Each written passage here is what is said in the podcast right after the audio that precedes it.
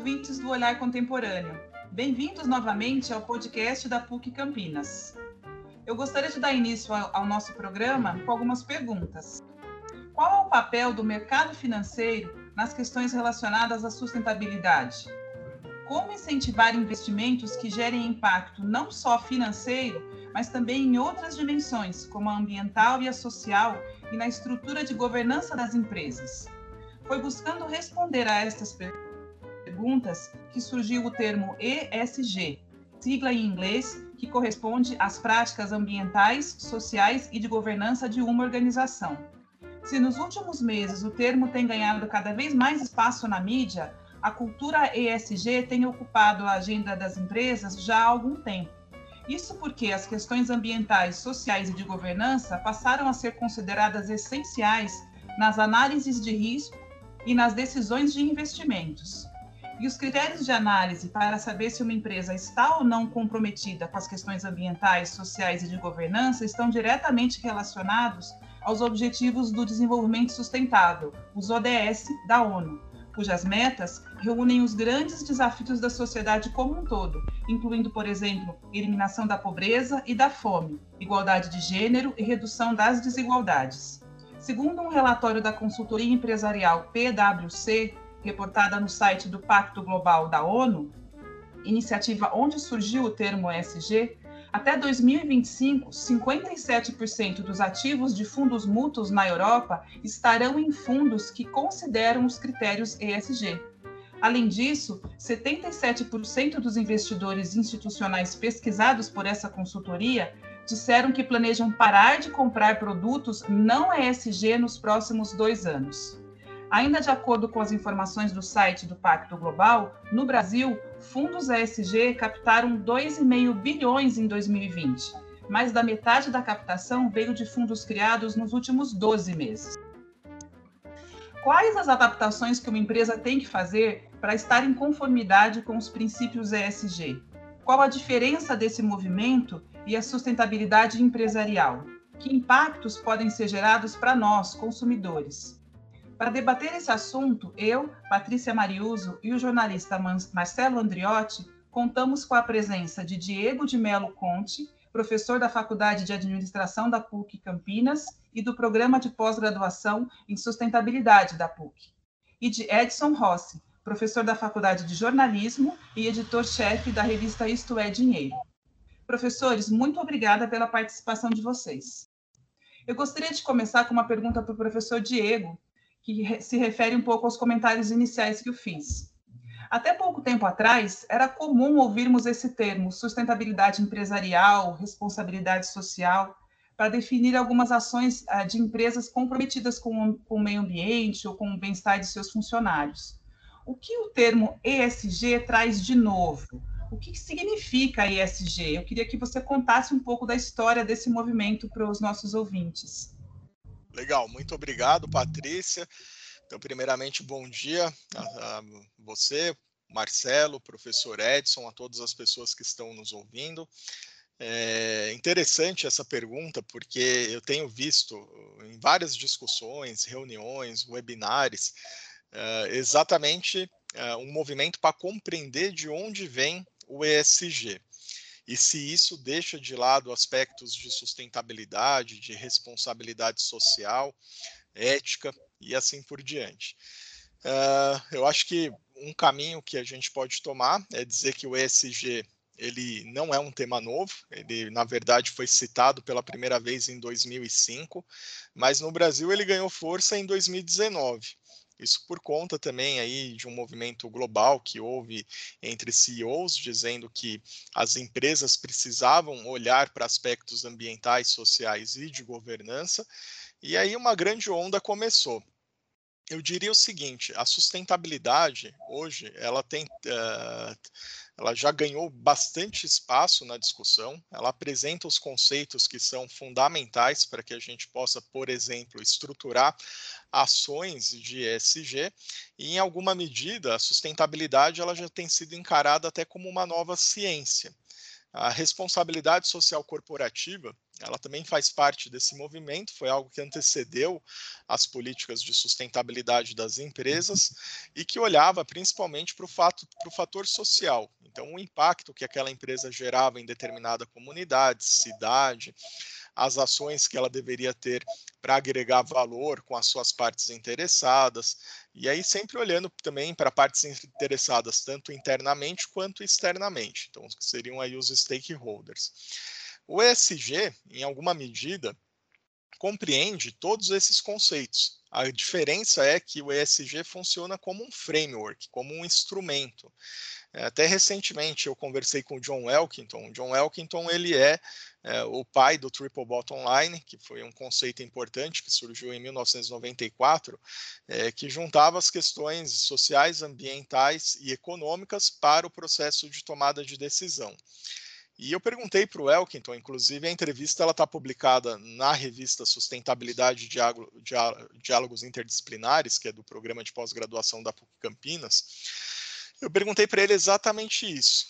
Se nós deveríamos olhar o ESG como um ponto final, ou seja, um caminho que as empresas devem percorrer para chegar até lá, ou se seria um ponto de largada, que eu acho que aí também é uma reflexão importante. O John Elkington, ele acredita que é um ponto de largada, e eu concordo com ele. Então, nós não podemos dizer o seguinte: olha, o ESG veio é, para tomar o lugar da sustentabilidade, veio para tomar o lugar das ações de responsabilidade social corporativa. Pelo contrário, ele de alguma maneira incorpora todas essas ações e você consegue criar instrumentos, indicadores, KPIs para medir o que as empresas estão fazendo. E isso que é o, que isso que é o bacana, porque a partir do momento que você cria e sistematiza também as métricas, você passa a identificar, bom, essa empresa ela evoluiu ou não evoluiu? Ela avançou ou não avançou? Que tipo de impacto que ela gerou? Então eu diria assim, é um movimento que ele é importante, é um ponto de largada para as empresas uh, passarem a olhar o capitalismo de uma maneira mais consciente, principalmente orientada para os stakeholders, e é uma tendência que ela veio para ficar. E eu fico muito feliz com isso. Eu sou um pesquisador da área de sustentabilidade já aí há mais de uma década. Então, acompanhei também uma série de líderes empresariais, a construção e a difusão desse conhecimento, tanto em faculdades de administração, como aí a partir da literatura científica, publicando livros, artigos. E a gente vê que chegou a hora uh, das empresas encararem isso como um processo sério, é, um processo entendendo que ela não deve somente gerar o lucro, é, até isso era a visão da ética do Milton Friedman, quando ele dizia que as empresas tinham a ética do lucro máximo, e que gerando lucro máximo, isso é, naturalmente geraria emprego, desenvolvimento e assim por diante. Porém, a gente vê que a coisa ela não é bem assim. Nós estamos aí em um planeta que os recursos eles são finitos, é, não existe planeta B, e as empresas elas são um elemento preponderante para que a gente possa produzir desenvolvimento sustentável. Porque é na indústria, por exemplo, nos processos produtivos, onde é usado, é, onde são usados, né, na verdade, os recursos naturais, onde é usado um alto volume ou índice de energia, água, que se nós olharmos até para a situação do Brasil hoje, olha como que as coisas estão. A gente tem anunciado uma crise hídrica e que naturalmente está desencadeando uma crise energética. A crise energética vai desencadear outros problemas aí sem precedentes, assim como a crise da água. Então, acho que compreender as coisas sistemicamente é algo que a sustentabilidade nos possibilitou e o ESG vem como uma grande ferramenta para as empresas instrumentalizarem ações em torno de questões ambientais, é, questões sociais e questões de governança.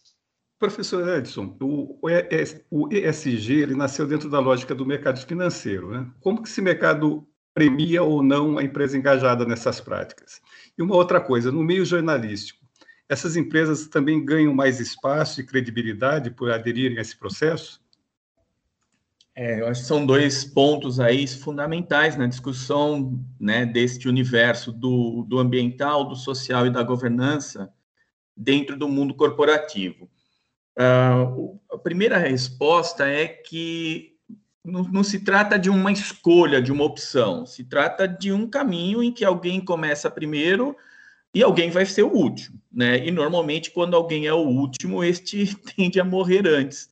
É, então, entrar no universo do ESG, é, como bem disse o professor Conte, né, que é uma discussão que no Brasil ganhou corpo apenas recentemente, é, não se trata de uma opção corporativa. E isso, acho que boa parte das empresas pelo menos evidentemente as maiores, é, já se, eh, se ligaram, já, já estão atentas ao fato de que não se trata de uma opção.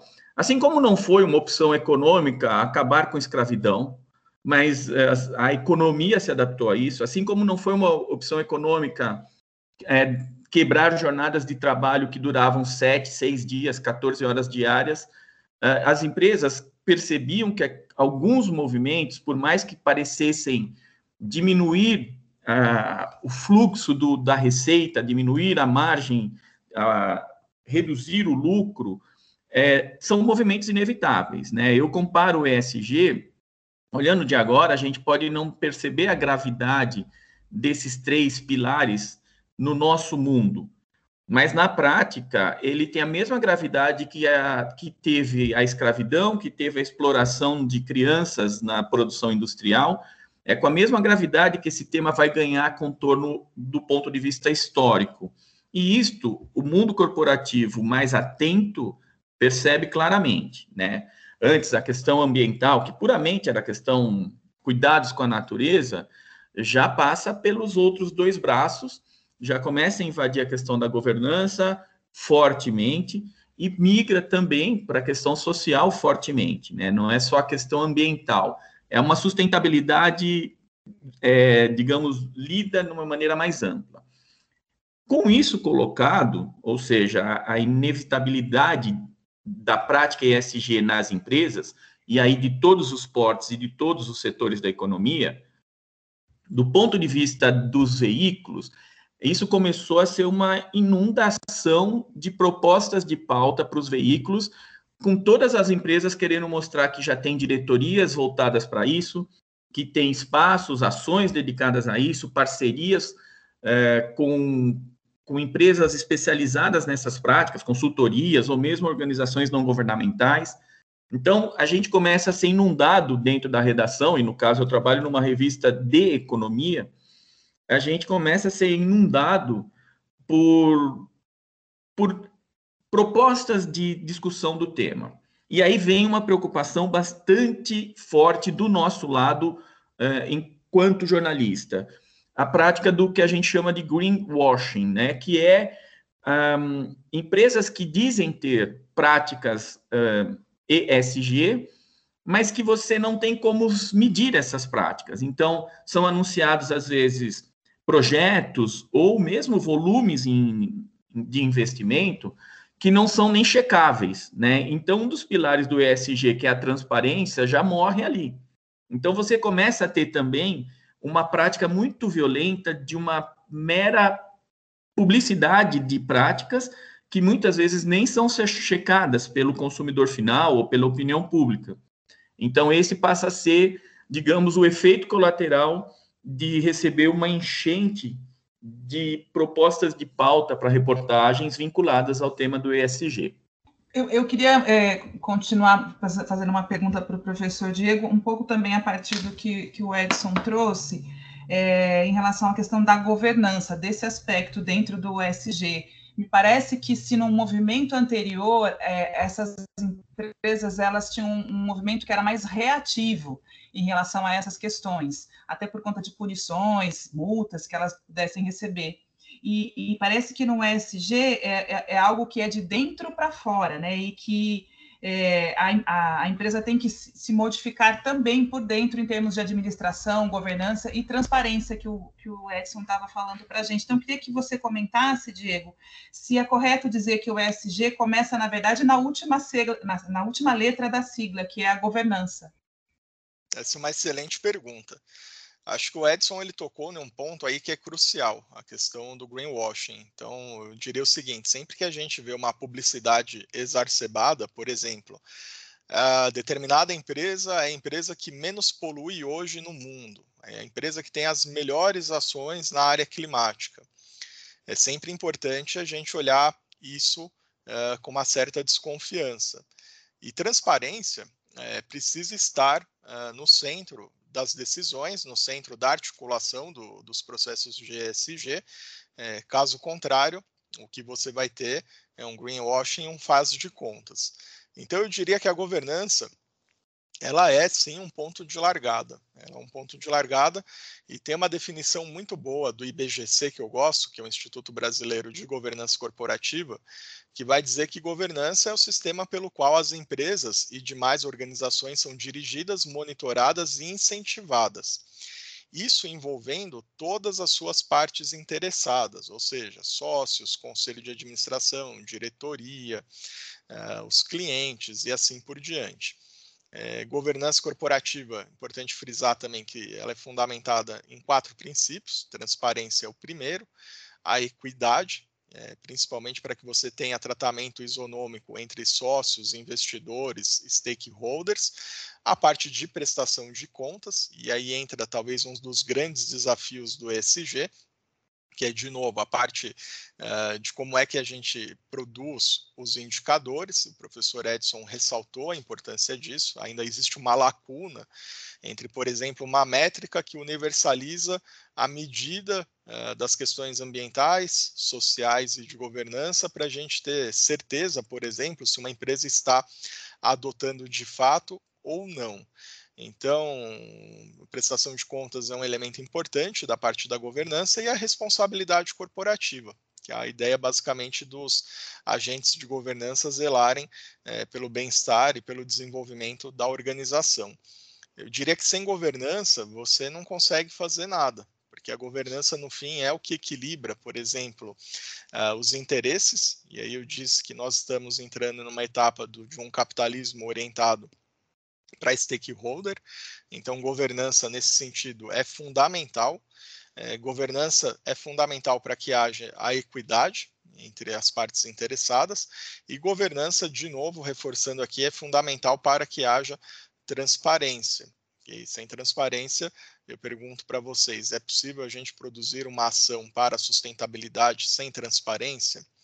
A resposta, certamente, é não. Você não consegue produzir ações que sejam socioambientais uh, sem ter ética, sem ter transparência. Então, governança ela é a chave e existem vários estudos científicos que apontam para isso, uh, tanto na área pública quanto na área privada para você conseguir produzir inovação, conseguir produzir solução, conseguir desenvolver ações para o desenvolvimento sustentável. Dificilmente você consegue produzir isso tudo é, com medidas top-down, ou sem diálogo, ou sem fazer uma consulta com stakeholder, ou sem identificar uma matriz de materialidade para conseguir identificar quais são os, os temas prioritários que a empresa deve agir.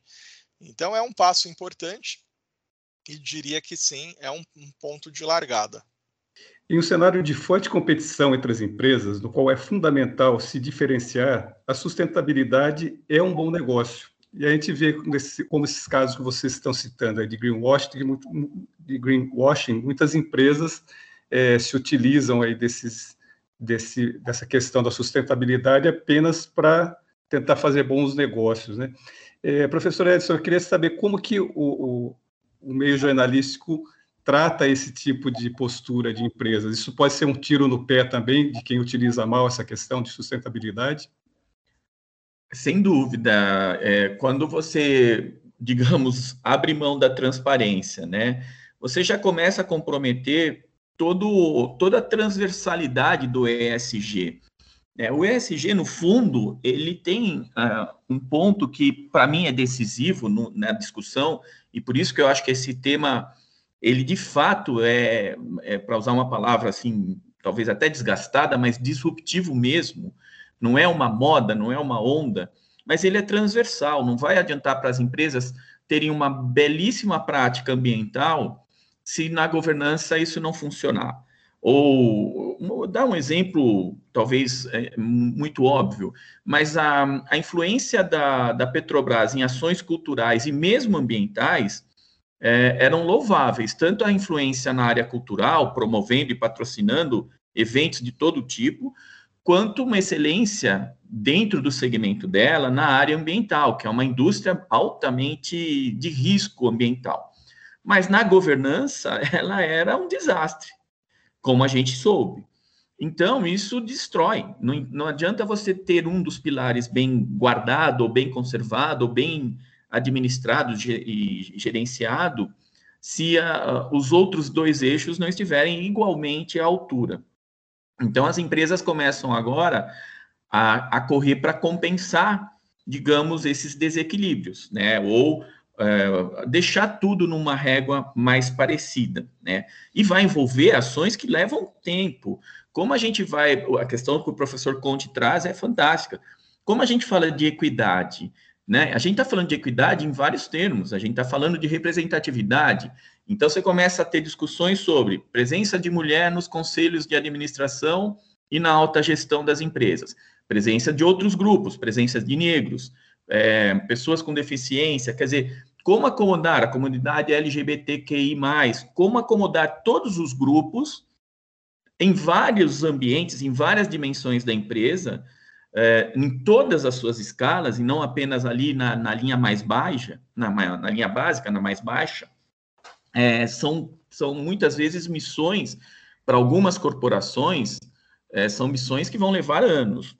E aí vem o ponto da métrica, né? Como não existe uma métrica é, única, e, e, e, talvez nunca vai existir, é, você começa a ter empresas que vão se beneficiar de falar e não fazer, e outras que vão fazer. Né? Então, é, é preciso que, do ponto de vista não só do jornalismo, o jornalismo, no fundo, é um escape da sociedade, mas do ponto de vista da sociedade, a gente esteja atento a quem faz um ou outro, né? quem está em um ou outro campo aí. Agora, as empresas é, mais é, que nos parecem mais engajadas, mais comprometidas, levando mais a sério esses temas, são justamente as que começam a, a trazer vozes de fora dela, não apenas internas, para tratar do tema. E isso dá transparência, isso faz com que o fluxo de informação aconteça.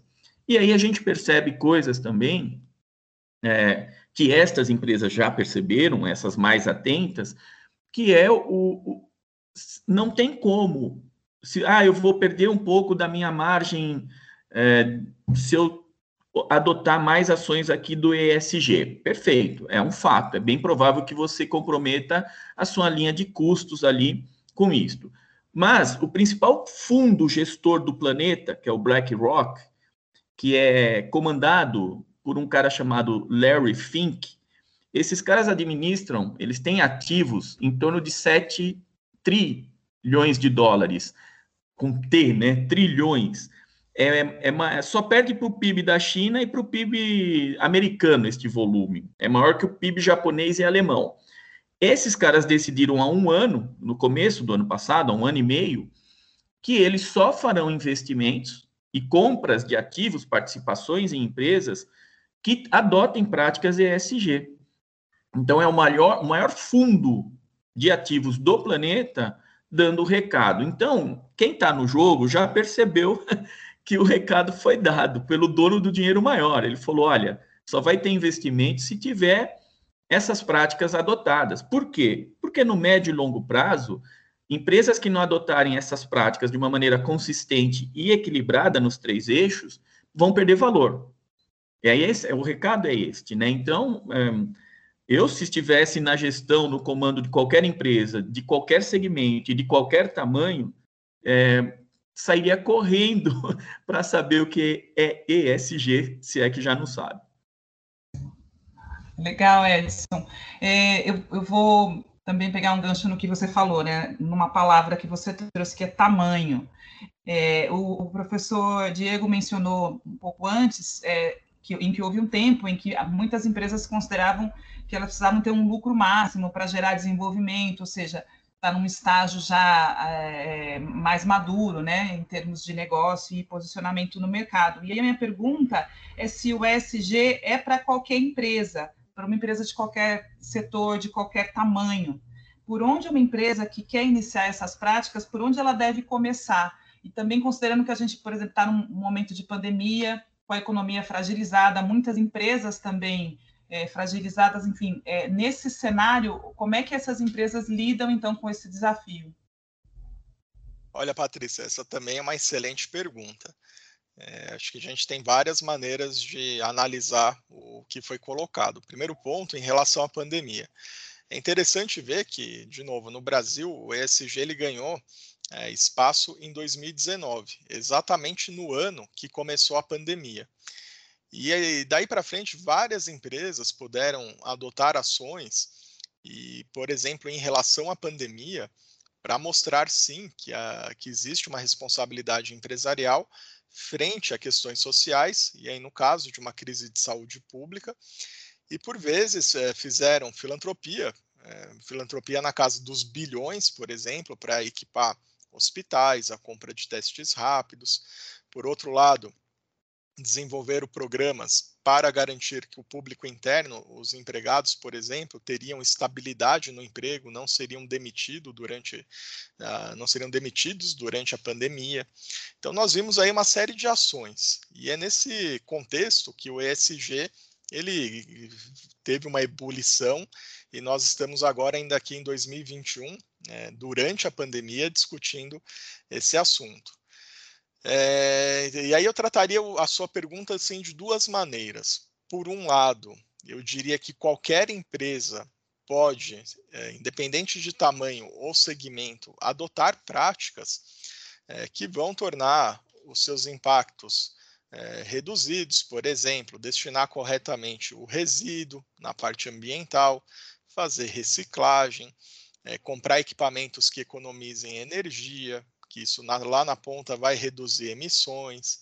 É, na parte social, pode desenvolver algum tipo de ação que também ajude aí a sociedade, a comunidade onde ela está inserida, que tenha um salário justo para os seus colaboradores, que respeite a legislação, que é uma questão de compliance, okay? que os valores declarados, por exemplo, sejam praticados. E na parte da governança, é, principalmente equidade, eu acho que o professor Edson aqui comentou algumas coisas bem interessantes, por exemplo, o equilíbrio é, na distribuição de cargos ou de posições é, entre homens e mulheres, para você ter um equilíbrio de gênero. Então, eu te diria que sim, isso, as práticas e as ações, elas podem é, permear desde uma empresa pequena até uma empresa muito grande. O mais importante nesse caso é que os agentes que dirigem essa empresa, é, ou seja, aí, o próprio CEO, o fundador, os diretores, que eles alinhem a questão do lucro com propósito. E propósito deve ser uma palavra forte é, em tudo isso que nós estamos discutindo, porque lá na ponta, o que, que o ESG faz é alavancar a reputação das empresas, seja aí em uma escala nacional, internacional, ou até mesmo ali no bairro, na comunidade que ela atua. Okay? Por um outro lado, sobre a, sobre a ótica do mercado financeiro, aí obviamente que nós estamos falando de grandes empresas, aqui no caso do Brasil em especial, que são empresas que fizeram IPO, abertura de capital, é, então aí uh, nós estamos sim falando de grandes empresas. E aí é importante destacar o seguinte: primeiro passo para estruturar ações de ESG é a empresa compreender que tipo de impacto que ela gera ou que cadeia que ela influencia. Em cima disso, ela vai entender o seguinte: bom, o meu impacto ou a cadeia que eu influencio, ela é mais forte na questão ambiental. Se for a resposta for sim, faz sentido ela desenvolver ações para o meio ambiente. Se for na questão social, faz sentido você desenvolver ações para questões sociais.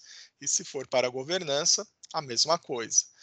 É, e aí, você trazendo aqui de novo o conceito de sustentabilidade, é interessante que na sustentabilidade, ah, por definição, é importante você ter um equilíbrio entre essas dimensões. Porém, quando a gente fala do ESG, não necessariamente a organização ela deve ter atuações semelhantes em cada uma é, dessas esferas. Depende muito do segmento, do impacto que ela gera, e por isso que se conhecer é um ponto importante. E fora isso, é, ouvir as partes interessadas, consultar as partes interessadas e, por exemplo, perguntar para quem são os seus acionistas, é, para os seus fornecedores, para os seus aí principais públicos de interesse, por exemplo, quais deveriam ser as práticas de ESG da empresa.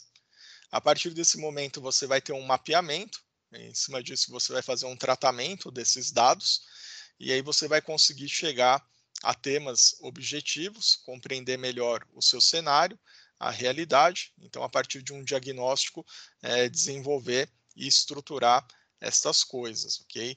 Eu falo assim, por exemplo, ah, no caso, ter um relatório de sustentabilidade para prestar contas é, e seguindo padrões da GRI, é uma coisa que qualquer empresa consegue ter? Não consegue, porque é algo que custa caro. Então, nesse caso, nós estaremos falando de grandes empresas. Porém, eu diria que para nós conseguirmos resolver o problema do mundo, que é um problema complexo, é, cada um deve fazer a sua parte. E por isso que aí as organizações elas têm um papel determinante em cima disso. Em todo mundo e aqui no Brasil também, a gente está vendo o crescimento das chamadas campanhas de desmonetização de pessoas e empresas a partir de falas, posicionamentos contrários aos princípios ESG. É, a gente vê até muita cobrança aí, inclusive, para que as empresas tomem cuidado para que suas campanhas publicitárias não acabem financiando comunicadores ou meios de comunicação que espalham fake news, discriminação e outras práticas que são condenáveis socialmente, né? Professor Edson, você acha que, que é, é, possível ver um movimento de cobrança dos consumidores em relação a, a essas práticas? E há um potencial de, de melhorar as relações entre empresas e a sociedade? Eu acredito que isto ocorra e acho que o que vai mover muito é, este comportamento esta certa patrulha em cima das empresas é a mudança do, do comportamento do consumidor, especialmente do consumidor mais jovem. As gerações nascidas aí a partir dos anos 80, os milênios, a geração Z, eles têm uma relação com o consumo muito diferente das gerações anteriores, é, em relação a todos os tipos de consumo no campo do alimento, vai comer menos carne vermelha, porque sabe que a indústria da carne vermelha ela é altamente agressiva na questão ambiental. Ela vai, por exemplo, eh, a preocupação em comprar carro é muito menor nesta gera, nestas gerações recentes do que era em relação às anteriores. A relação com a mobilidade é outra, com questões ambientais, com questões sociais é muito outra. Então, é o, a força deste consumidor se posicionando vai obrigar as marcas se, se patrulharem mais. Recentemente, em todos os campos, inclusive na questão social e da governança, em que, por exemplo, alguns apresentadores recentes no Brasil tiveram uh, praticamente todos os patrocinadores cortados deixaram de patrocinar, fazer merchandising na programação, porque o cara praticava a mentira de forma deslavada em relação à questão altamente grave como é a Covid-19. Né? Então, você tem ali uma intervenção do consumidor muito, muito diferente do que havia antes.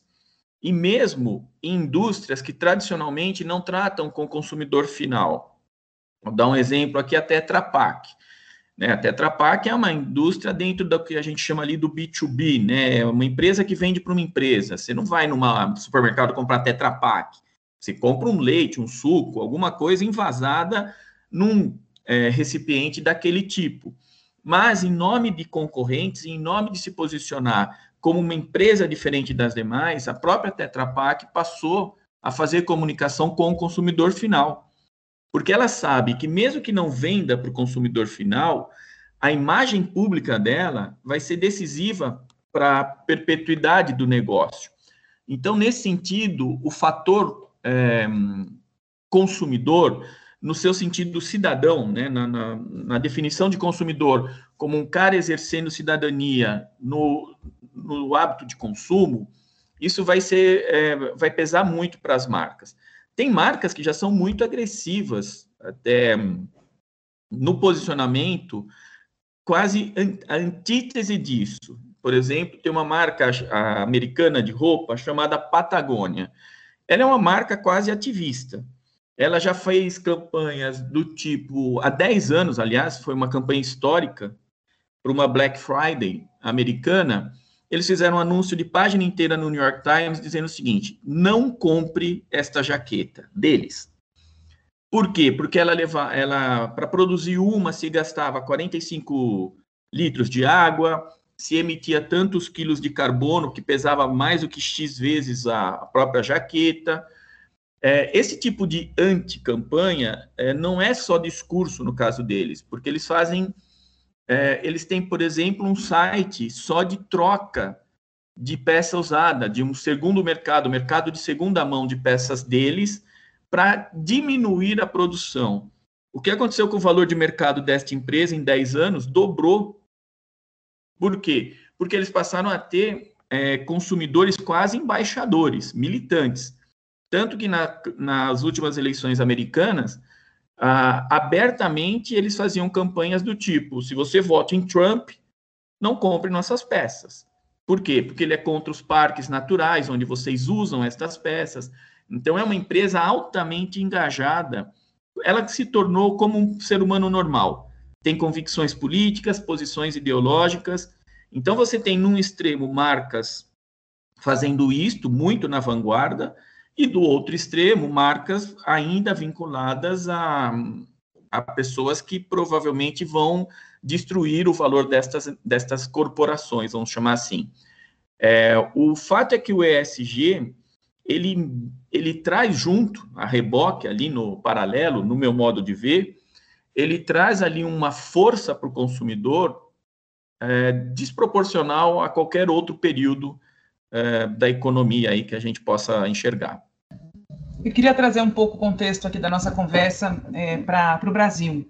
É, é, perguntar para o professor Diego como é que ele avalia a adesão das empresas brasileiras aos princípios ESG. O professor Edson já tinha mencionado antes que aqui no Brasil isso é um pouco mais, é mais recente, então queria que você contasse um pouco como é que você está vendo isso aqui. Legal, Patrícia. Acho que o Brasil nós temos empresas que elas têm boas ações em relação ao ESG é, recentemente teve até um ranking publicado, que é o Best for the World, que ele lista 750 companhias B, que são empresas que elas é, não, não geram somente impacto financeiro é, para si mesma, mas agregam e compartilham valor com a sociedade. Então, dessas 750 companhias, 39 foram empresas brasileiras, tendo destaque principalmente aí a Natura. A Natura, se a gente for observar, ela é uma empresa que ela utiliza é, no seu processo produtivo aí, cerca de 90% é, de matéria-prima que é renovável, que, que é algo interessante quando a gente fala de um cenário de escassez ecológica. É uma empresa que hoje ela tem um alto valor de mercado, ela tem boas práticas de sustentabilidade e por outro lado, eh, se a gente observar o ISE, que é o Índice de Sustentabilidade Empresarial da B3, a gente vai ver que o ISE, eu vi até um dado recente da Ambima, que, que mostra que desde 2005 o acumulado de rentabilidade do ISE foi maior do que o Ibovespa, que é o índice aí das empresas que têm maior comercialização de ações no mercado. Então, a partir disso, a gente pode dizer o seguinte: existem empresas brasileiras é, fazendo a lição de casa, é, investir em sustentabilidade, em ESG, é uma coisa que traz resultado, traz lucro, traz investimento. E além disso, as empresas que elas estão listadas atualmente no ISE, então a carteira aí de 2021, a gente vai ver que elas já estão fazendo a lição de casa. Por exemplo, no aspecto de governança, a gente vai ver que 100% hoje das empresas listadas no ISE, elas já têm medidas disciplinares em caso de violação de direitos relacionados à orientação sexual ou identidade de gênero, que é um aspecto de governança corporativa. 77% das empresas listadas, por exemplo, já têm mulheres como membros titulares. 72% promovem práticas para encorajar representantes do grupo LGBTQIA+. 100% é, já implementaram é, processos de governança corporativa que consideram aspectos de curto, médio, longo prazo, é, principalmente em relação a aspectos de sustentabilidade.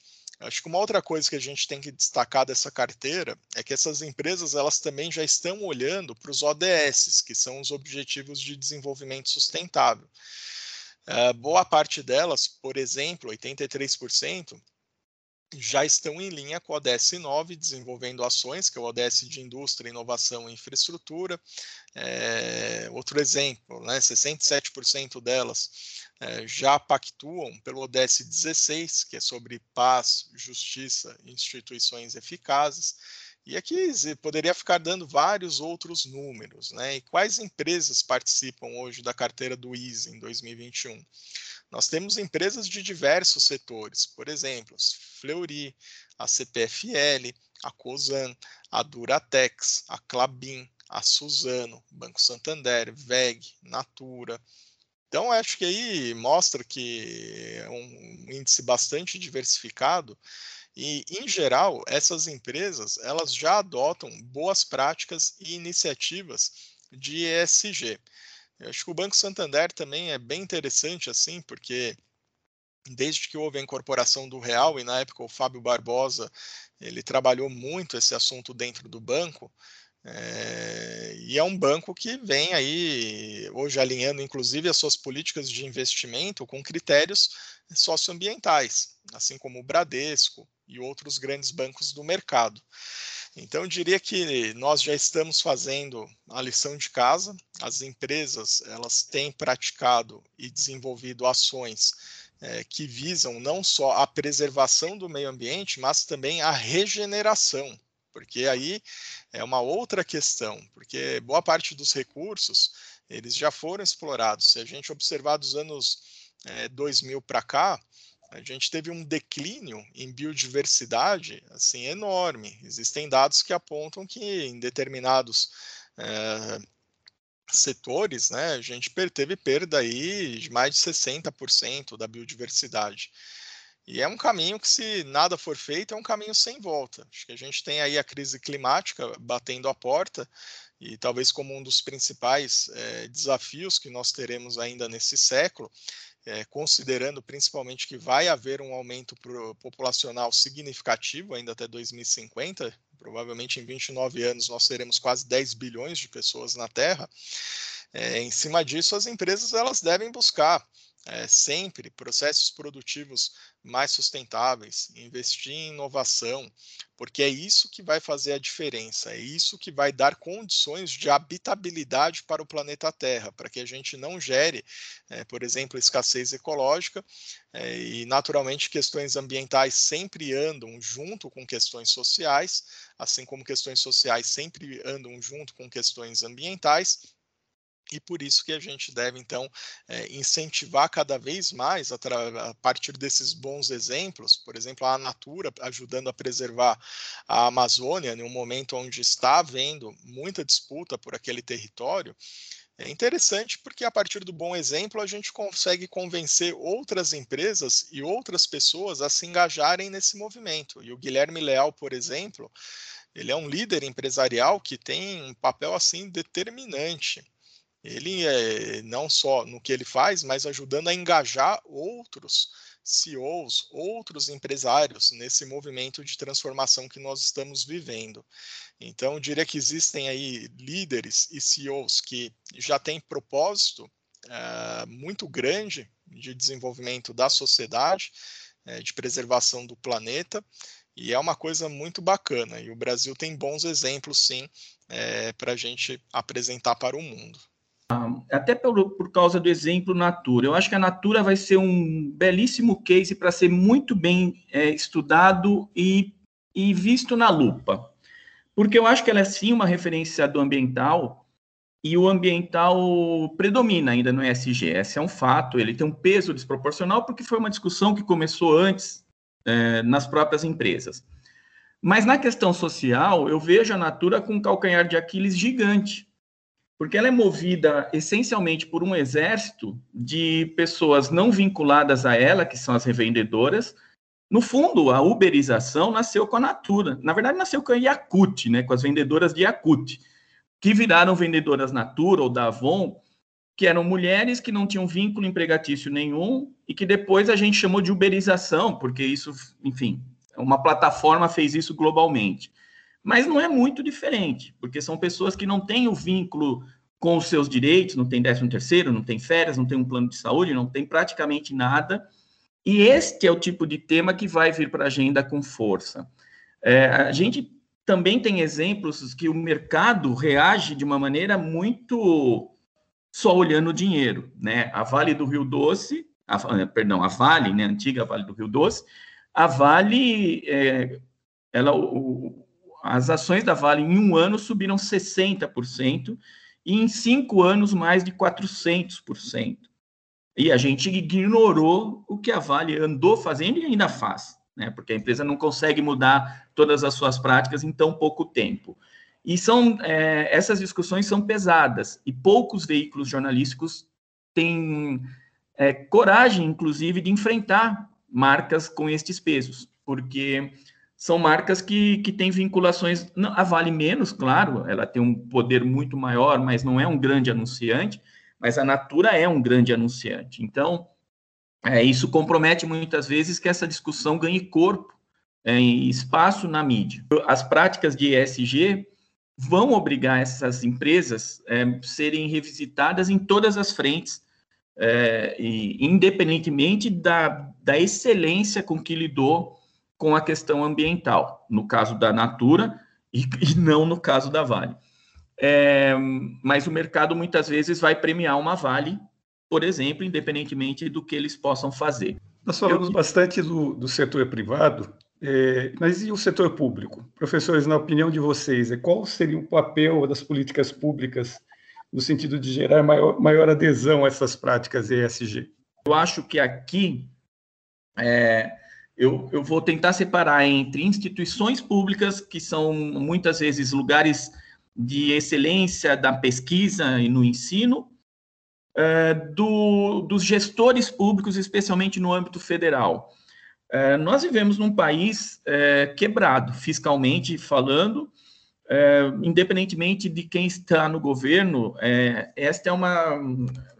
O peso do Estado ele é desproporcional ao que ele entrega. Nós temos um Estado que transfere renda para cima, que entrega mal para baixo, e, e, esse Estado, ele, eu vejo hoje como incapaz de entrar neste campo de forma que não atrapalhe.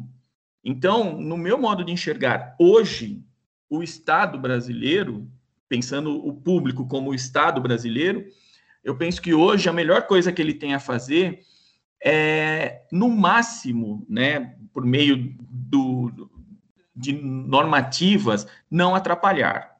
É, mas eu não vejo como ele ser é, algo na dianteira deste processo. Acho que aqui eu fazendo um comentário, eu ratifico o que o professor Edson disse. É, quando nós vemos, inclusive, os números, é, de investimento, os grupos de investimento internacional que existem. Então, a gente chega à seguinte conclusão: as empresas, no fim do dia, é, são elas que têm o maior poder de influência, é, que, que, falando até globalmente, não só localmente, porque é a partir aí dos grupos de investimento que a gente define a prática e ações é, no mercado. Então, quando a gente fala, olha, qual o papel do setor público frente a isso? Eu concordo assim inteiramente com o Edson. É, eu diria não atrapalhando, já estará ajudando muito, né, Edson? Exatamente. Eu acho que neste momento a gente, assim, fica aí, fica no quartinho, depois você entra no jogo, mas não atrapalha neste momento. Legal, professores. Estamos chegando ao fim dessa edição. Eu quero mais uma vez agradecer a vocês pela participação e por terem dividido conhecimentos tão relevantes com os nossos ouvintes.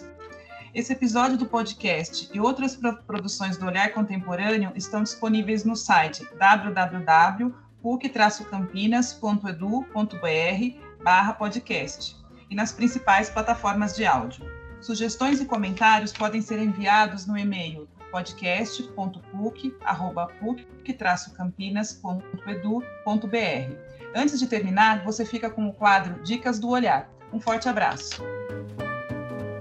A primeira dica é porque eu acho que se trata de um de um, de um documentário que hum, atinge principalmente as gigantes de tecnologia, que são empresas com o valor de mercado. O próprio Face já chegou a um trilhão de dólares, um trilhão como valor de mercado. O Google já passou de um, Microsoft e Apple já passaram de dois, a Apple caminhando para quase três ali. Vai, tá tudo bem, tá mais para dois e meio ainda, mas vai chegar a 3 trilhões como valor de mercado. Quer dizer, é, poucas vezes na história a gente teve empresas com este tipo de poder, especialmente de quase um único setor. Né? Praticamente só tem a Saudita Aramco com valor de mercado nessa casa aí. O resto é de tecnologia. E são empresas tratadas neste filme, que é o dilema das redes. Porque ele lida muito com empresas que têm uma imagem de bom moço, mas com práticas é, que sustentam suas receitas bem discutíveis do ponto de vista uh, ético, que é um pilar uh, decisivo no, no, no, campo do ESG. Então, minha primeira dica é o documentário Dilema das Redes, é, que trata muito dessa questão das gigantes bem queridas, mas que tem como base ali na receita práticas muito discutíveis. E a segunda dica é um doc também é, disponível no YouTube, até um mini documentário. É, infelizmente está todo em inglês, mas ele é bem curtinho e ele se chama Fair Trade. Inclusive foi feito pela marca Patagônia, que é um, um documentário mini doc de 12 minutos que trata de do, que, do comércio justo, do que seria justo, de um negócio justo. Ele é justo quando ele é bom para o acionista, que é o dono, e quando ele é bom para o consumidor, e ele é bom para a cadeia toda, e ele é bom para aquela comunidade. Ele causa impacto social, é, e não só ambiental, mas um impacto social. Ou seja, ele mostra claramente essa ideia de que as empresas não podem mais ficar dentro do, de uma ilha e só pensar como bem citou o Conte lá no começo, o Friedman, do lucro máximo como único norte para essas empresas. Né? O olhar precisou ser mais holístico e cada vez mais vai ter de ser mais holístico. Então, a minha dica, uh, eu vou recomendar aqui um livro, que é o Capitalismo Climático. É um livro de 2013 e ele traz, uh, ele apresenta uma discussão da importância de executivos, empresários, ambientalistas, uh, organizações sociais, de que a ideia do lucro ela é compatível com a ideia da sustentabilidade, principalmente na questão de gerarmos aí um capitalismo climático que gere preservação ambiental em relação ao clima. E a minha segunda dica seria o documentário Uma Verdade Mais Inconveniente, do Al Gore, é, que também ele foi lançado aí em 2017, que ele traz um alerta, principalmente em relação ao, ao aquecimento global e a, os efeitos que as mudanças climáticas já estão causando no mundo. É, isso porque as empresas elas têm um papel importante é, na construção da solução é, das questões climáticas e por isso eu altamente recomendo aos nossos alunos, seja do campo da administração, da economia, é, que assistam a esse documentário. É uma mensagem para tornar a nossa visão mais sistêmica em relação a todos os assuntos que nós discutimos aqui hoje. É, a mudança climática ela impõe é, desafios não só de ordem ambiental, é, mas principalmente de ordem humana. Se nós não cuidarmos do planeta, conseguirmos aí construir uma solução em relação ao aquecimento global, é, no fim do dia a, a raça que será extinta é a raça humana, não somente a natureza. Então, a minha dica é um livro e um documentário.